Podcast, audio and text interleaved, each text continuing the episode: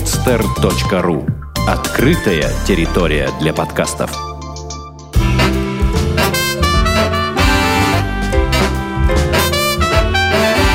Многоэтажная Америка. Городские истории далекого континента.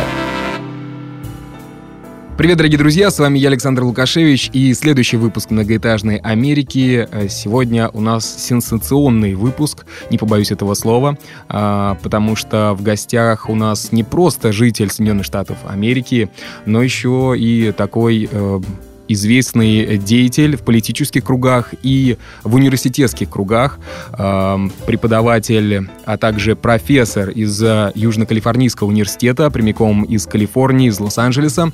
Зовут его доктор Уэйн Глэс, а, который до преподавательской деятельности отдал буквально 26 лет э, э, политической карьере.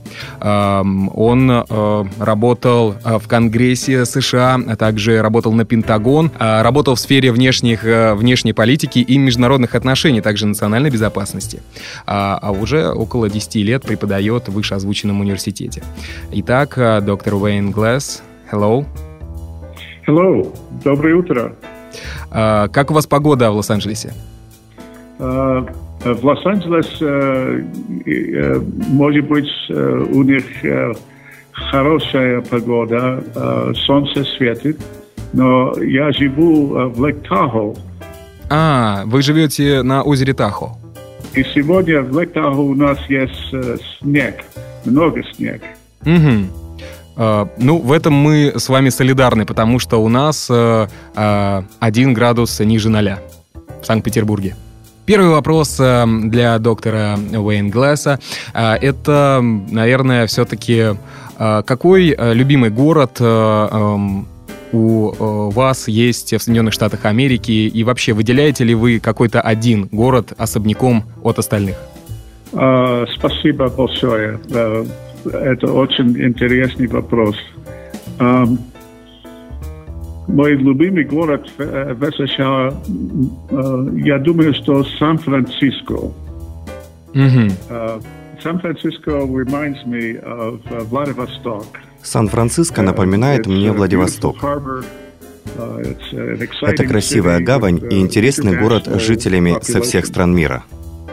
А, доктор Глаз, а вы себя относите э, к какому побережью больше? Или, может быть, к какой части США вы э, себя ассоциируете с э, той или иной частью Соединенных Штатов Америки? То есть вы человек с восточного побережья по натуре, по своей, с западного, или вы со среднего, средней части штатов?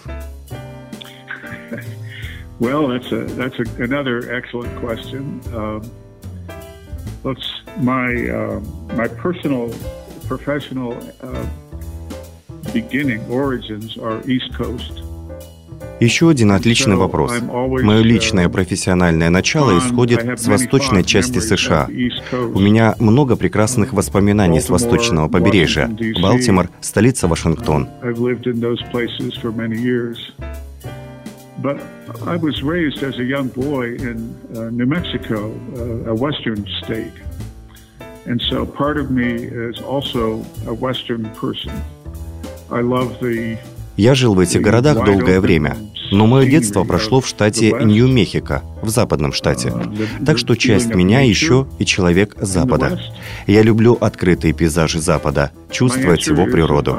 Так что мой ответ – я разделен пополам. Одна половина – это Восток, а второй по сей день является Запад. Хорошо, а почему тогда именно Калифорния?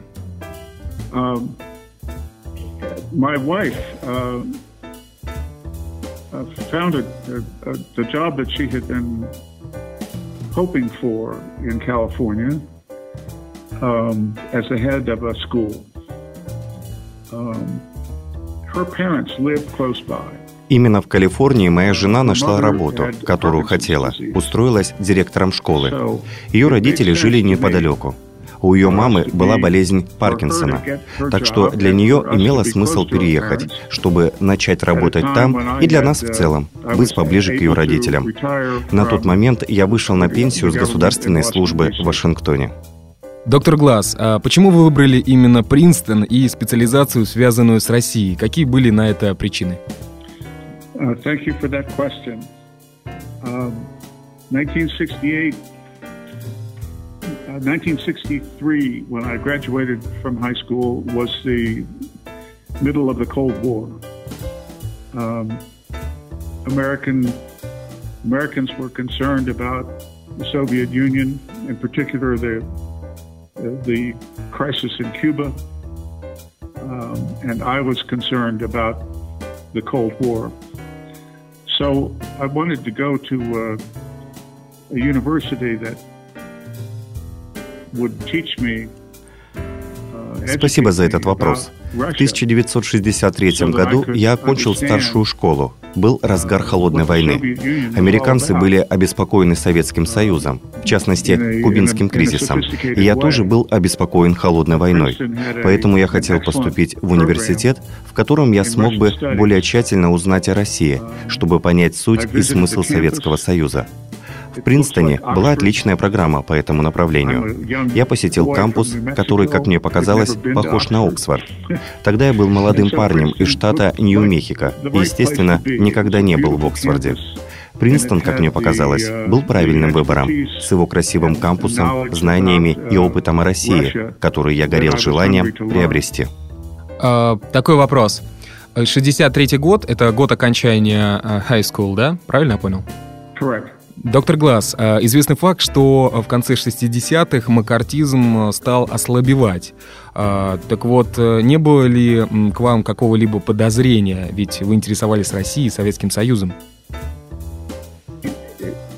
It's, it's, it's true that even in the 1960s, the, there, there was a deep distrust in America for anything related to the Soviet Union. Uh, for people who were interested in the Soviet Union, uh, the uh, um, the public uh, was uh, suspicious that that they they were those people the people who were interested in the Soviet Union were mm, worrisome. Were they patriotic or were they potential uh, um, enemies, I suppose? I, uh, as I mentioned, in 1962, uh, the Cuban Missile Crisis occurred. In fact, it's the 50th anniversary of the Cuban Missile Crisis this week. Um, that event was truly frightening for Americans. Uh, we we had to think about the potential destruction of a nuclear war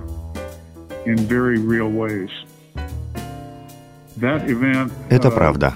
В начале 1960-х годов в Америке было большое недоверие ко всему, связанному с Советским Союзом. Общество подозревало тех, кто интересовался Союзом, и задавалось вопросом, были ли эти люди патриотами или были потенциальными врагами. Как я ранее упомянул, кубинский ракетный кризис произошел в 1962 году. Кстати, на этой неделе 50-летие со времен того события. Кубинский кризис действительно представлял угрозу для американцев. Нам реально пришлось задуматься о потенциальных разрушениях ядерной войны. То событие заставило меня серьезно задуматься о политической ситуации вокруг холодной войны.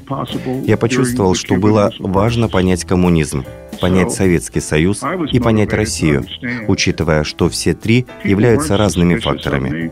Я решил учиться, чтобы понять и выяснить, какой лучший путь, чтобы избежать войну. В особенности избежать вариант ядерной войны, которая оказалась возможной во время кубинского ракетного кризиса.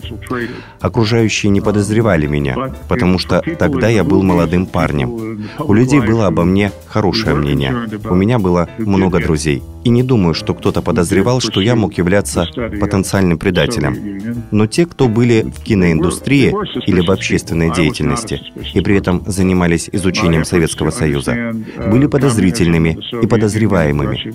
Мои же старания изучить коммунизм, Советский Союз и Россию были очень искренними, и я думаю, все это чувствовали.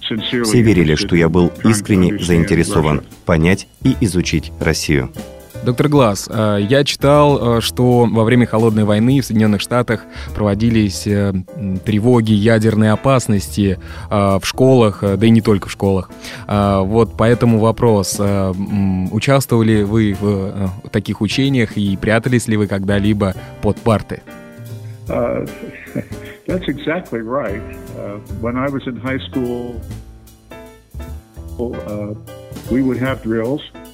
uh, where it seems it seems humorous uh, looking back. we would get the bell would go off, and we would get under our desks in the classroom, as if somehow that was going to save us from either a nuclear blast or the fallout that follows the nuclear blast. it's but, funny. But, but we, we did it with, uh, we, we were, так оно и есть. Когда я учился в школе, у нас uh, проводилась тревога. Сейчас это кажется смешным, когда оглядываюсь назад. Звенел звонок, мы прятались под парты в нашем классе, uh, как будто бы это могло спасти нас от ядерного взрыва uh, или его последствий. Но тем не менее, мы проделывали такие учения. Это не было шуткой. Мы все были серьезно настроены. Мы ведь не знали, чего ожидать. Страна не знала. Мы чувствовали, что мы должны были что-то сделать, чтобы выжить в ядерной войне. В США подземные метро существуют только в некоторых городах, так же как в Санкт-Петербурге и Москве. Эти метро могли бы послужить убежищем, куда люди могли бы пойти, чтобы остаться в целости и сохранности. Уж куда безопаснее в метро, чем в кабинете под партой. Um,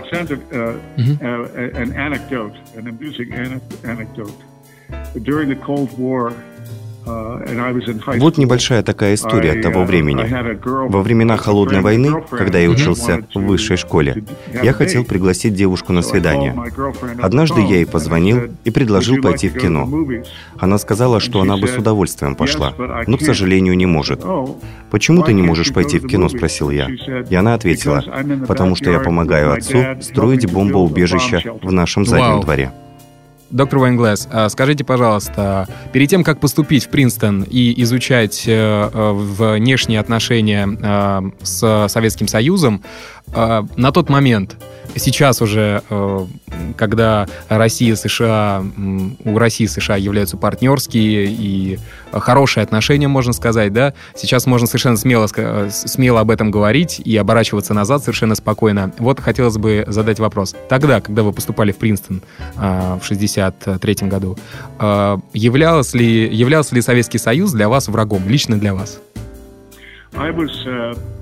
Я больше был озабочен тем, что наши государства являлись врагами. Но я никогда не верил, что люди в наших странах были врагами друг друга. Хорошо, следующий вопрос. Это, э, доктор Вайнглэс, расскажите, пожалуйста, о своем опыте э, участия офицером э, в Вьетнамской войне, э, войне непопулярной э, в американском э, понимании и вообще в Америке. Э, войне, которая, можно совершенно смело сказать, что э, была, ну, если не лишней, э, то, по крайней мере, довольно-таки болезненной для всей американской нации. Что вы можете сказать об участии в этой войне и какое ваше личное отношение к этому событию в истории США? I think I, uh, the, Vietnam War was uh, an important uh, chapter in the Cold War. Uh, the Vietnam War, uh, in effect, closely followed after the Cuban Missile Crisis. Uh, so it was a classic example of the Cold War um, becoming a hot war. Uh, in, in, Cuba, there was no war. Uh, it was scary, but there was no war. In, in Vietnam, there was a war. And I think it was a reflection of, again, the, government to government uh, uh, distrust and, and, uh, um, and of each other, the United States and the Soviet Union. It didn't happen immediately. Uh, step by step, as you suggest, the Vietnam War escalated. Думаю, что война во Вьетнаме была важной главой в истории Холодной войны. Она последовала почти сразу после кубинского ракетного кризиса и послужила классическим примером того, как Холодная война стала горячей войной. На Кубе не было войны. Было страшно, но война не произошла. А во Вьетнаме была война. Это было отражением недоверия между США и СССР. Это не случилось мгновенно. Шаг за шагом. Война во Вьетнаме обострилась, и американцы начали понимать, как дорого она стала обходиться. Тогда в США начала формироваться оппозиция против войны. Я, так же как и многие американцы, не сразу начал поддерживать оппозицию, но позже поддержал, потому что чувствовал, что оба государства совершили ошибку. Я не мог поверить, что советский народ был действительно заинтересован в управлении всем миром. Американские политики говорили, что Советский Союз хотел править миром, и американский народ в это верил. Поэтому он так сильно поддерживал наше сражение во Вьетнаме, но не против вьетнамцев, а против Советского Союза. Я был против войны, потому что на нее затрачивали средства, и мне казалось, что сама война была ошибкой.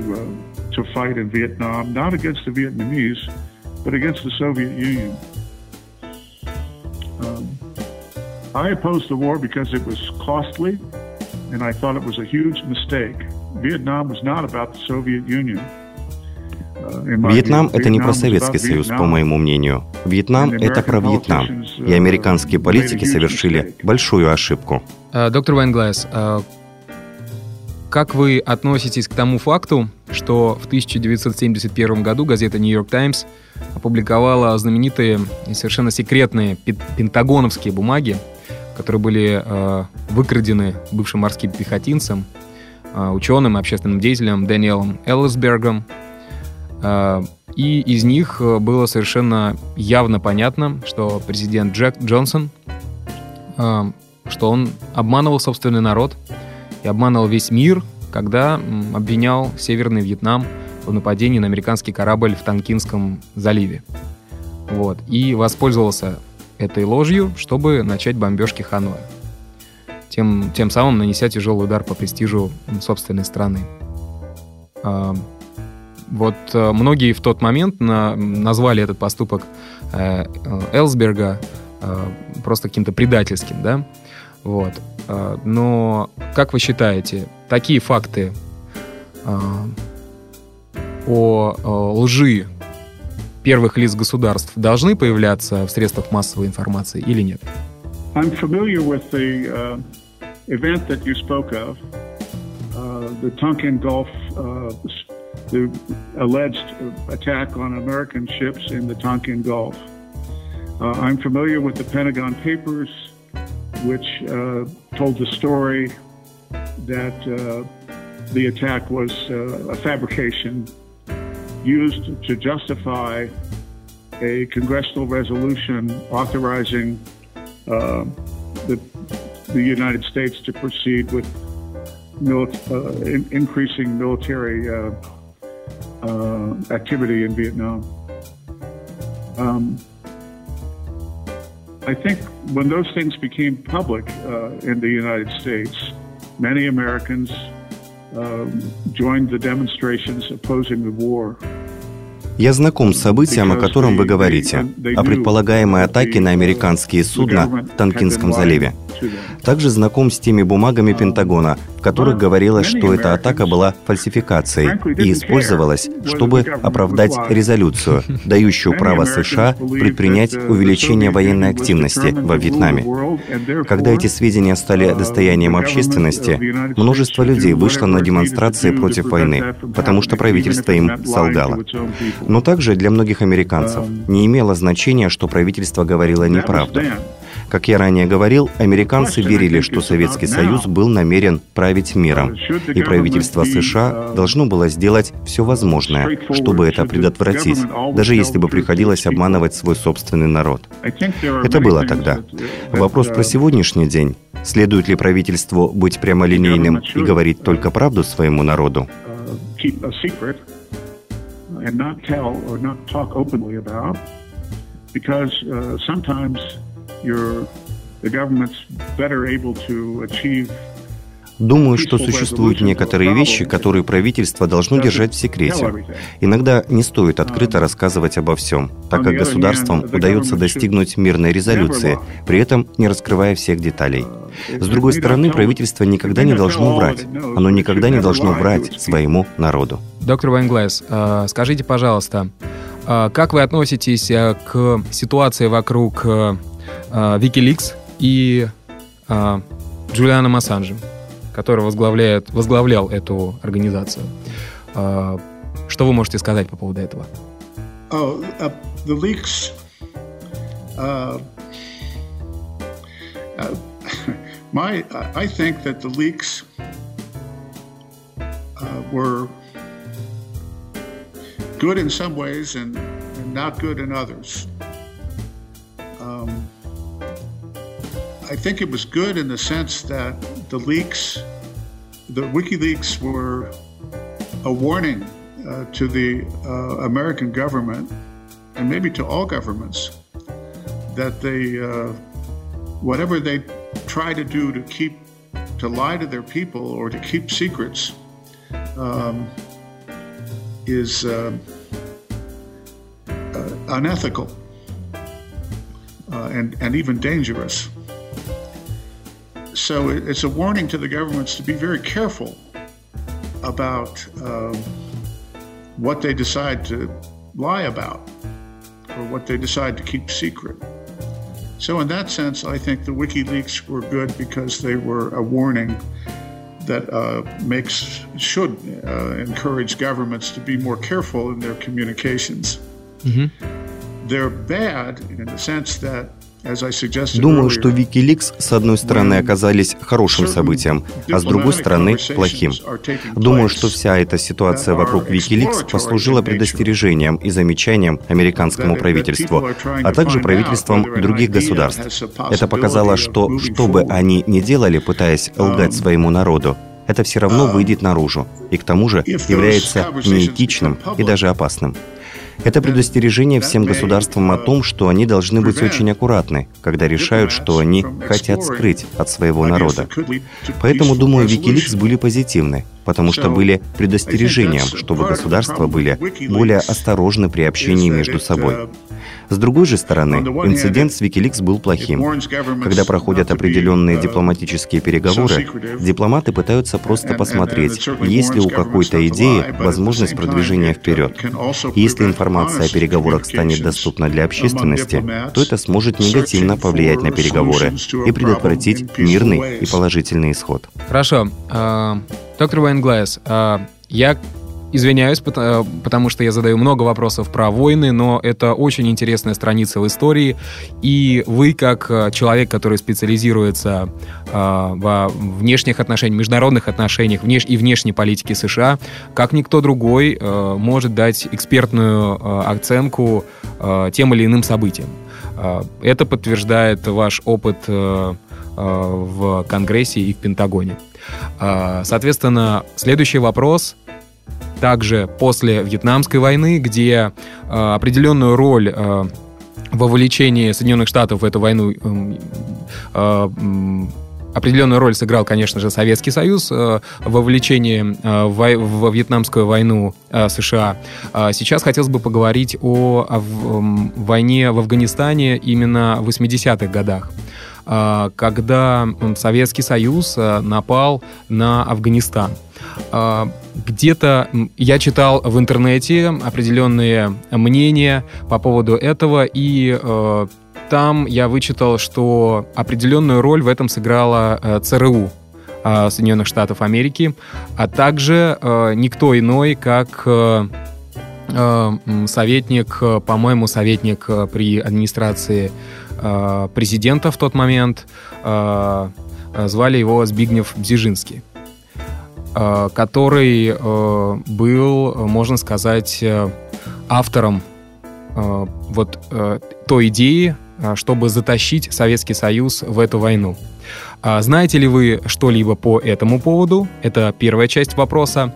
И вторая часть вопроса — это как вы относились э, тогда к войне Советского Союза и Афганистана, и как вы относитесь к ней сейчас? Это вторая часть вопроса. Okay, uh, lots of questions there. The first has to do with uh, the Soviet Union um, intervention in Afghanistan in 1979. I was very disappointed at that time. I was working in the Congress, in the Senate, and the Senate was considering the uh, arms control treaty, the Strategic Arms Control Treaty known as SALT II, uh, to, re- to limit uh, inter- intercontinental ballistic missiles Много вопросов. Первый связан с интервенцией Советского Союза в Афганистан в 1979 году. Я тогда был очень разочарован. В то время я работал в Сенате и Конгрессе, и Сенат обдумывал соглашение, известное как ОСВ-2, переговоры об ограничении стратегических вооружений, ограничить количество межконтинентальных баллистических ракет и ограничить ядерную гонку между США и Советским Союзом. Когда Советский Союз вошел в Афганистан, это стало невозможно невозможным. Соглашение не было ратифицировано. Я очень разочаровался, когда это случилось. Yes, as you can tell from his name, is of, of Polish uh, origin. Yeah, I know. And and he is uh, during my day uh, one of the hardliners um, in the Cold War rhetoric. There was virtually nothing that the Soviet Union could do that was good, and there was nothing that the United States could do that was bad. And so uh, I'm not sure of his personal role with respect to uh, encouraging the war in Afghanistan, but uh, I, I, know that he was uh, um, he, he was instrumental in uh, the conversation in Washington that caused the Carter administration uh, and, and, and the Congress uh, to um, uh, cease to stop the uh, uh, the, the, the treaty, the SALT II treaty, and to do anything else Вторая часть насчет Збигнева Бзежинского. Он польского происхождения, и в мое время он был одним из сторонников жесткой политики в риторике холодной войны. В этом контексте все, что бы потенциально не делал Советский Союз, было плохим. Все, что не делали США, считалось хорошим. Я не уверен насчет его личной роли в отношении развязывания войны в Афганистане, но я знаю, что он сыграл важную роль в обсуждениях в Вашингтоне, вызвавшие в администрации Картера и Конгрессе решение остановить переговоры по ОСВ и сделать все возможное для бойкотирования Олимпийских игр в 1980 году. Думаю, что Бзежинский выбрал как раз тот момент для поддержки жесткого курса во внешней политике США в ответ на все, что делал Советский Союз. Он продолжает писать по сей день, я предполагаю. Признаюсь, что не читал ни одну из его недавних публикаций. Думаю, что он послужил препятствием к установлению дружественных отношений, сближению и общению между нашими странами. Когда ситуация стала меняться в 1985 когда мистер Горбачев стал лидером, генеральным секретарем, весь климат стал меняться. Тогда взгляды Бзижинского стали менее популярны, чем во время разгара Холодной войны и начала Советской войны в Афганистане. About the American war in, in um, Afghanistan, um, I find it interesting that uh, the uh, the initial cause of American intervention in Afghanistan was was our concern about Al Qaeda uh, and the terrorists Osama bin Laden and so forth. Uh, so I think the United States had a genuine interest in intervening in Afghanistan for that reason at that time.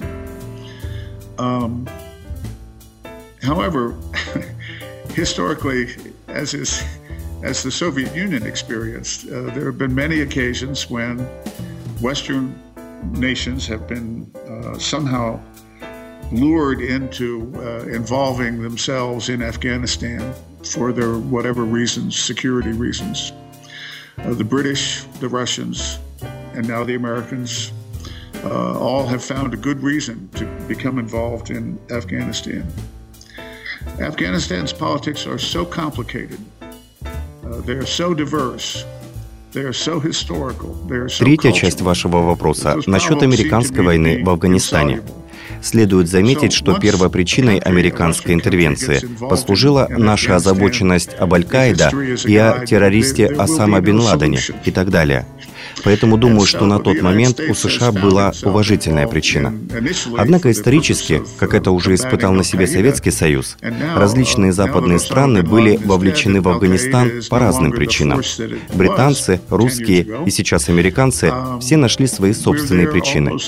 Политика Афганистана очень сложная, разносторонняя, историческая и связана с их культурой, поэтому все их проблемы кажутся мне неразрешимыми. Если западная страна вовлекает себя в Афганистан, как показывает история, она не придет ни к какому решению или исходу. Первоначально США ввязались в войну в Афганистане в целях борьбы с Аль-Каидой. Сейчас Осама бен Ладен мертв, и Аль-Каида не настолько сильна, как 10 лет назад. Нахождение США в Афганистане происходит как будто бы по инерции. Президент Обама заявил о своем намерении вывести войска к 2014 году. Думаю, понимая тот самый исторический феномен, что вовлечение в Афганистан не приведет ни к какому разрешению проблем. Это мой взгляд на Афганистан на сегодняшний день. Я надеюсь, что США выведут войска и вместе с другими странами поспособствуют политическому и экономическому развитию и помогут Афганистану стать жизнеспособной страной страной? Э, от э, военных вопросов, э, доктор Вайнглэс, хочется перейти к вопросам университетским, также очень интересным. Что вы можете сказать по поводу метода обучения в Соединенных Штатах Америки? Знакомы ли вы с методом обучения в России? И если знакомы, то какие плюсы и минусы вы можете привести американской а, высшей школы и плюсы и минусы российской. Uh, thank you, Alexander. Uh, very important question.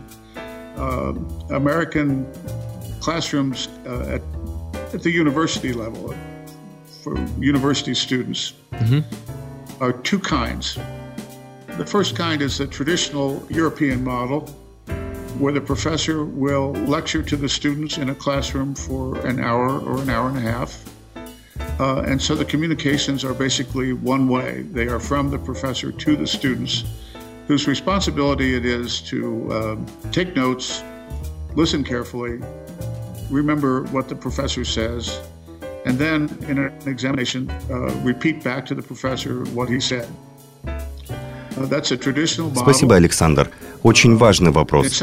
Способ преподавания в американских университетах подразделяется на два типа. Первый – это традиционная европейская модель. Профессор диктует лекцию на протяжении часа или полутора часов, образуя односторонний разговор. В обязанности студентов входит записывание лекций, умение внимательно выслушать и запомнить, что говорит или диктует профессор, затем повторить сказанное им на экзамене. Это традиционный метод. В некоторых случаях профессор может сказать, что сам думает по тому или иному вопросу, и задать вопросы студентам о том, что он сказал. Это метод Сократа. Первая модель, по моему мнению, несет ограничения. Конечно, хорошо, что студенты получают информацию, но они редко соревнуются в аналитичности и умении думать самостоятельно. I like to include in my classes uh, various exercises that I call simulations. Я выбрал совершенно иную модель преподавания в своих классах в университете, и она сильно отличается. Мне нравится включать в свои лекции различные упражнения, которые я называю симуляциями, моделированием, где каждому студенту присваивается своя роль. Поскольку в моих классах происходят политические дискуссии, то студенты играют роль президента, госсекретаря, министра обороны, сенатора или главного военного лидера. Затем студенты должны провести свое собственное исследование и узнать как можно больше о своей роли. Потом я создаю сценарий кризиса. Например, террористы заполучили склад с ядерными припасами в Пакистане. Задача студентов — найти решение этой проблемы и выяснить, как ответить на кризисные обстоятельства. Производя исследования и играя назначенные роли, студенты узнают о сложной ситуации в Пакистане, не только о внутренней политике, но и проблемах, связанных с ядерным оружием. Студенты обсуждают между собой все детали и пытаются найти решение. Я называю это решением проблем самими студентами. Я осмелюсь заявить, что такой опыт куда интереснее для студентов. Он заставляет задуматься о глубине и сложности проблемы и о том, как сложно решать такие проблемы в реальной жизни. Это американское образование. The depth of, uh, of the complexities of a problem and how difficult it is to solve them in the real world. Mm-hmm. So that's uh, on American education. I don't know about, uh, I haven't spent much time in um, Russian classes to be able to say, but I suspect that many Russian classes are like the European model. Uh, У меня не было возможности провести много времени на занятиях в России, но подозреваю, что у вас uh, используется традиционный европейский метод обучения. Профессор преподносит информацию, студенты слушают и так далее. Может быть, в российских институтах существует коррупция, о которой я лично слышал. Может быть, она также существует в американских институтах. Но об этом я лично ничего не слышал. Но это возможно. Что касается стиля преподавания, образования в России, то он имеет тенденцию следовать традиционной европейской модели. Доктор Глаз, скажите, а вам интереснее преподавать а, для а, разнородной массы студентов, а, то есть состоящей из разных национальностей, либо вы предпочитаете классы, наполненные американцами? Uh, excellent question because at the University of Southern California, we have more international students than any other university in the United States. And so my classrooms included students uh, who are either from or uh, have ethnic uh, uh lineage from all over the world. And so when I would have my simulations, let's say that I had a simulation about the Middle East I would have students who were from who were either from Israel or were Jewish Americans. I would have students uh, from Iran, of Iranian uh, lineage. I would have students from Europe and, and from Russia. Uh, Отличный вопрос, так как Университет Южной Калифорнии принимает наибольшее количество интернациональных студентов, чем любой другой университет США. В моих классах присутствовали студенты со всех стран мира. Например, если я проводил симуляцию моделирования о Среднем Востоке, то студенты из Израиля или американские евреи, студенты из Ирана, Европы, России играли роль лидеров своих стран. Такая интернациональная атмосфера создавала очень динамичные обсуждения, которые зачастую студенты принимали близко к сердцу, будучи каждый представителем своей страны. Такая роль способствует стимулированию мышления. Так что, естественно, я предпочитаю широкую аудиторию студентов со всех стран мира.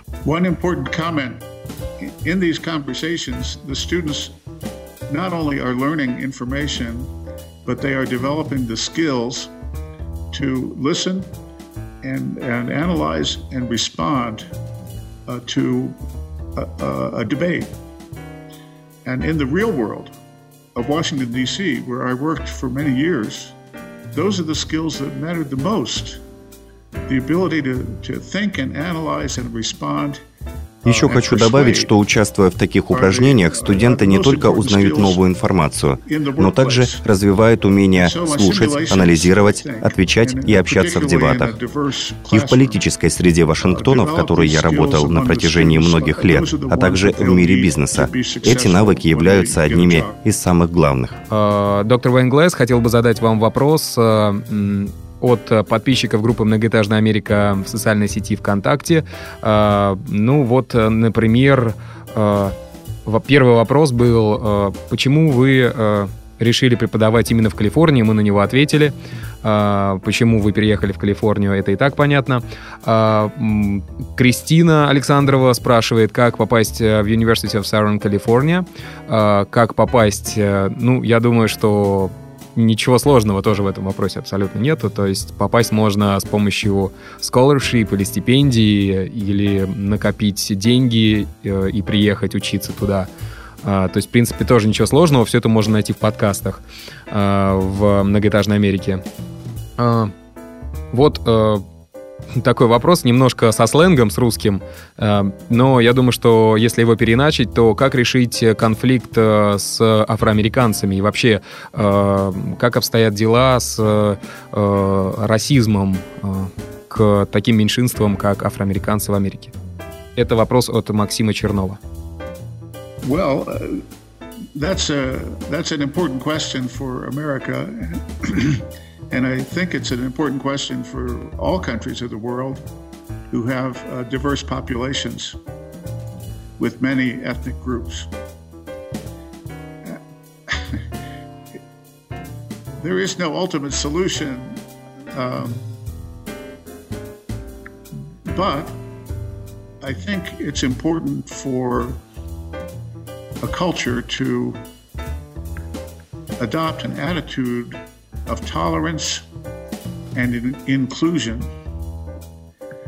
Um, because people look different, they speak different, they behave differently, and so on, uh, and they always will, and they always have.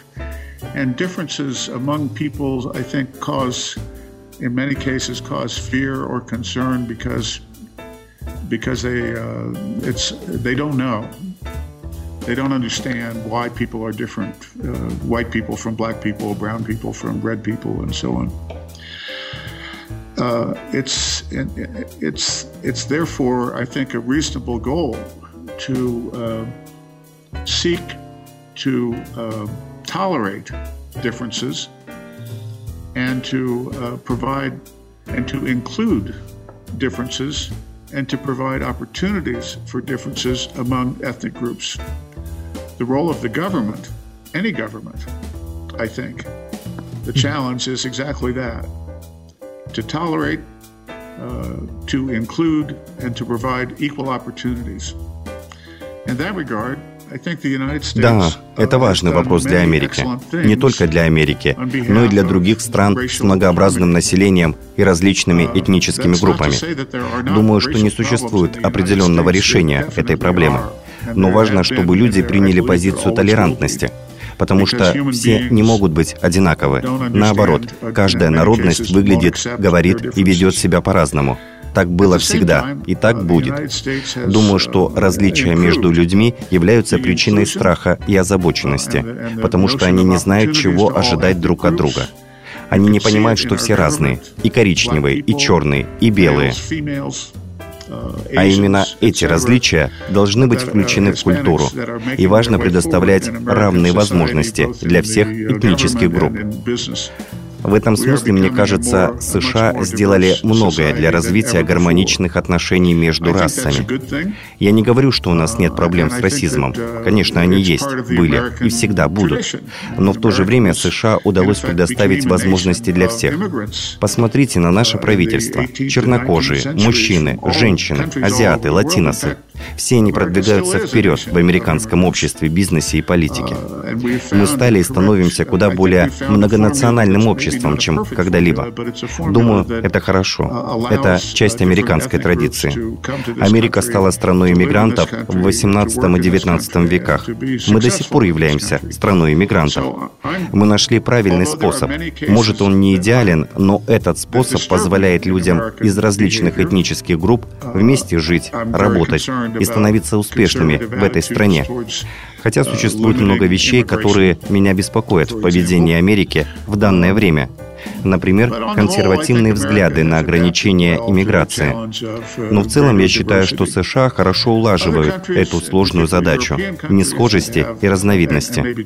Некоторые страны Европы и Азии, например, Япония, имеют традицию гомогенности, однообразия, и для них трудно принять саму идею разнородного населения. Но, наверное, они никогда не столкнутся с такой задачей. Конечно, Соединенные Штаты имеют проблемы в этом вопросе, но с некоторыми исключениями мы добились прогресса в нем. А следующий вопрос будет от э, Владимира Астанина. Э, он задает вопрос э, доктору Уэйн Глассу. Как вы считаете, возможно ли русскому человеку полностью адаптироваться в США по приезду туда? С принятием всех традиций и уклада жизни. I think it's possible. Um, it may be very difficult, but I think it's possible. What I see happening, uh, interesting to me, is that many Russians who have come to the United States Думаю, что это возможно, хотя может быть и сложно. Многие русские, которые приезжают в США, оставили позади свое привычное окружение, школу, работу, друзей. Они приехали в Америку в надежде на лучшее будущее. Во многих случаях, мне кажется, это возможным. На протяжении многих лет я работал репетитором английского в Вашингтоне с пожилыми, молодыми и русскими среднего возраста. Меня беспокоит, что новое поколение молодых русских, которые приехали в США, быстро американизировались и сделали все возможное, чтобы забыть о своих корнях.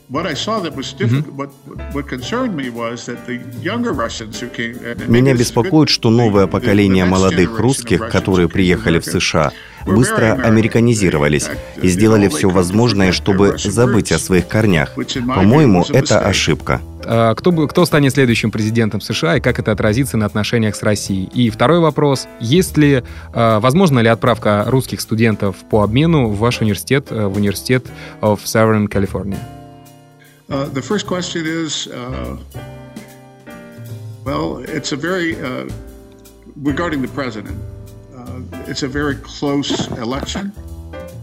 Um, and I'm, I believe that President Obama will be reelected, but it will be very close. Um, the second part of that question, the relations between the U.S. and Russia, um, I believe that uh, the United States has many uh, diplomats who are knowledgeable about Russia Первый вопрос насчет президента. Мне кажется, президент Обама будет переизбран, но с очень маленьким отрывом. Второй вопрос по поводу отношений между США и Россией. В США есть много дипломатов, которые хорошо знают Россию, и их волнует, что происходит в вашей стране. Майкл Макфол, посол США в России, обладает глубокими знаниями о России, понимает русскую историю и культуру, и его заботит, что происходит с русским народом. Роуз Геттемюллер, мой друг, она является большой официальной личностью в Госдепартаменте. Она тоже много знает о России, российской истории, политике и народе. Эти два названные мною дипломата — лишь одни из многих, которые заботятся и заинтересованы в позитивных отношениях между Россией и США. Они при администрации Обамы. Если он будет переизбран, думаю, они останутся на своих постах и продолжат работать над улучшением американо-российских отношений. Если изберут мистера Ромни, я не знаю, кто будет его советниками по делам России. Это не редкость среди консервативных рядов США, что эти люди сохранили менталитет холодной войны. Подозреваю, что если выберут президентом мистера Ромни, то будет конфронтационная позиция между нашими двумя странами. И это будет нехорошо. В любом случае, мое предсказание – Обама выиграет. И в администрации Обамы работают много людей, которые посвящают себя работе на улучшение отношений с Россией. there are many Russian students uh, who are enrolled at the University of Southern California. I've had the pleasure of having many Russian students in my classes. And uh, I think it's been a very uh, fruitful and uh, positive uh, experience for the Russian students. Um, they came to the United States in a variety of ways through various uh, exchange programs. Uh, and and they've won scholarships to come to the University of Southern California. It is, in fact, doable for a Russian student to come to the United States В университете Южной Калифорнии много студентов из России. Думаю, что для них это было очень позитивным опытом. Они все приехали разными способами, через разные программы. Они выиграли стипендии, гранты, чтобы приехать в университет Южной Калифорнии. Кстати, для русского студента есть возможность приехать в США и поступить в престижный и отличный университет, такой как Университет Южной Калифорнии, через разные программы. Насколько мне известно, у нас нет прямой программы между Университетом Южной Калифорнии и российскими университетами. У нас есть соглашение о сотрудничестве с СПБГУ в Санкт-Петербурге и МГИМО в Москве. Так что я советую вашим подписчикам поспрашивать в своих местных университетах о связях с Университетом Южной Калифорнии. Может, им удастся выбрать определенные программы, которые могут помочь им выиграть гранты и стипендии и приехать учиться в США. Доктор Глаз, вам, как человеку, умудренному опытом, может быть, э, было бы лучше э, посоветовать нашим слушателям э, почитать какие-либо книги вместо сайтов? Ну, смотрите сами, вы можете выбрать и то, и другое. Well, uh, let me first answer with uh, some suggested websites, which are easier, I think, for students in Russia to uh, access. Uh, the first is uh, Carnegie, the Carnegie Foundation. That's spelled C A R N E G I E, Carnegie Foundation, uh, has an office in Moscow. And that office, uh, I think, is a very important one. The Carnegie website, I think it's www.carnegie, C-A-R-N-E-G-I-E dot org, O-R-G, uh, is a website that uh, provides information both in English and Russian. So it's easy, I think, for the Russian students to access and to Первый сайт – это carnegie.org. Это фонд Карнеги, у которого есть офис в Москве. Сайт на английском и русском языках, так что будет удобно вашим подписчикам узнать побольше об организации, которая настроена на развитие позитивных отношений между США и Россией. Там обсуждаются многие международные политические темы, будь то Иран, Пакистан, Афганистан, Средний Восток или темы, связанные с нефтью. На сайте можно найти обсуждаемые вопросы и деятельность Карнеги фонда в Москве. Думаю, это может быть интересно для студентов России. website that I would recommend is a, a, a website sponsored by the what's called the Nuclear Threat Initiative, NTI. www.nti.org. Mm-hmm. O-R-G.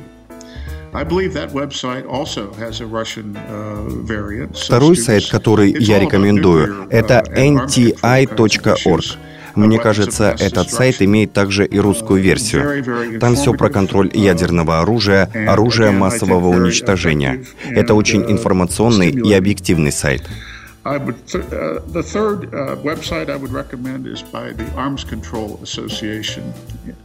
Uh, that's all one www.armscontrol, A-R-M-S-C-O-N-T-R-O-L.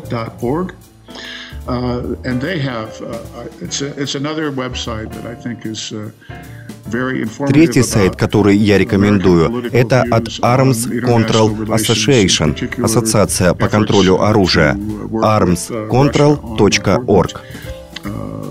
Это еще один информационный сайт об американских политических взглядах на международные отношения, в особенности на усилия работать совместно с Россией над разрешением политических проблем, таких как Северная Корея, Иран и так далее.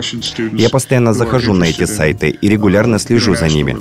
Думаю, что студентам, которые заинтересованы в международных отношениях, американских взглядах и ежедневных событиях в этих сферах, будет тоже интересна эта информация. Carnegie, uh, Brookings is another think tank in, in Washington. Strobe Talbot, who was the Deputy Secretary of State under the Clinton administration, is a uh, is a um, uh, well, uh, a world class scholar uh, and policymaker uh, knowledgeable about U.S. Russian relations he's been involved in, in so many important uh, negotiations between the Russians and the Americans for such a long time. He was the uh, director, I think, the president of the Brookings Institution for a number of years, and he's extremely well thought of, I think, in American circles as being one who, who really knows and understands. Строуп Талбот работал заместителем государственного секретаря при администрации Клинтона. Он ученый мирового класса, высокопоставленный политик, хорошо знающий российско-американские отношения. Он участвовал в важных переговорах между Россией и Америкой на протяжении долгого времени. Он был директором Брукингского института, одного из важнейших аналитических центров США. Строуп Талбот сильно уважаем в американских кругах. Он уважаем и знаменит как человек, который знает, понимает и заботится об американо-российских отношениях. Его книга под названием «Russia Hand. Российская рука» очень информационная и содержательная, рассказывает о длинной истории американо-российских отношений в период перехода Советского Союза в Российскую Федерацию во времена Горбачева-Ельцина.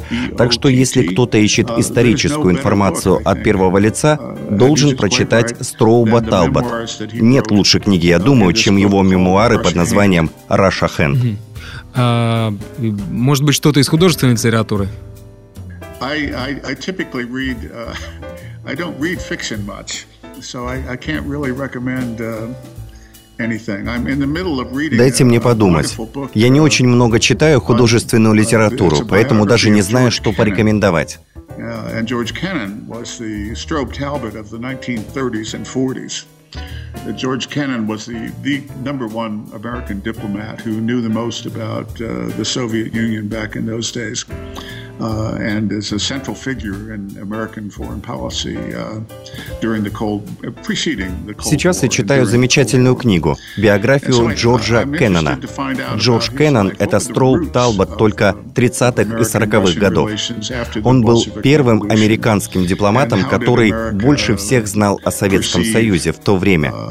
Он был центральной фигурой во внешней политике США во время Холодной войны.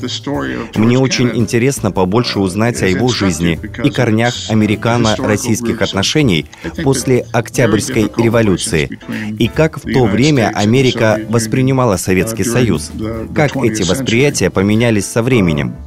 Думаю, что история Кеннона очень наглядна. Отношения между нашими странами были очень сложными в 20 веке. Я продолжаю надеяться, конечно, что отношения будут налаживаться. Думаю, сложно наладить отношения, пока не поймешь всю историю. Так что книга, написанная Кенноном, и книга, написанная Талботом, расскажут американским и российским читателям о важных событиях за все время отношений между Америкой и Россией. Other hand, to literature, uh, I should say, tell you that I love poetry. Uh, and uh, I read uh, um, uh, Mary Oliver is her name. She's a, a contemporary American poet. Uh, and her last name is spelled O L I V E R, Mary Oliver. Что касается литературы, то я люблю поэзию и читаю Мэри Оливер. Она современный американский поэт. Она обладает прекрасным чувством гуманности, чувством природы и нашим чувством человеческой природы в поэтическом выражении. Мне очень нравится ее поэзия. На мой взгляд, она полезна. Конечно, мне также нравится русская поэзия, и я ее читаю. Но я знаю, что сложно понять поэзию на другом языке. Поверьте мне. В любом случае, я рекомендую всем подписчикам, которым нравится поэзия, почитать Мэри Оливер. Эм, доктор Уэйн спасибо вам огромное э, за ваше время, которое вы предоставили э, подкасту «Многоэтажная Америка» и ответили на мои вопросы. Э, я думаю, что для слушателей э, это будет э, очень интересное интервью. И э, вдруг, э, если э, появится такая возможность, э, то можно было бы сделать вторую часть э, данного интервью и поговорить о других политических и не только э, вопросах. Э, поэтому спасибо вам огромное. Э, ну что ж, это была «Многоэтажная Америка». Я Александр Лукашевич, а также мой гость прямиком из Калифорнии, точнее с озера Тахо, как он меня поправил, доктор Уэйн Глэс. Спасибо. Не забывайте про группу ВКонтакте vk.com slash m нижнее подчеркивание Америка.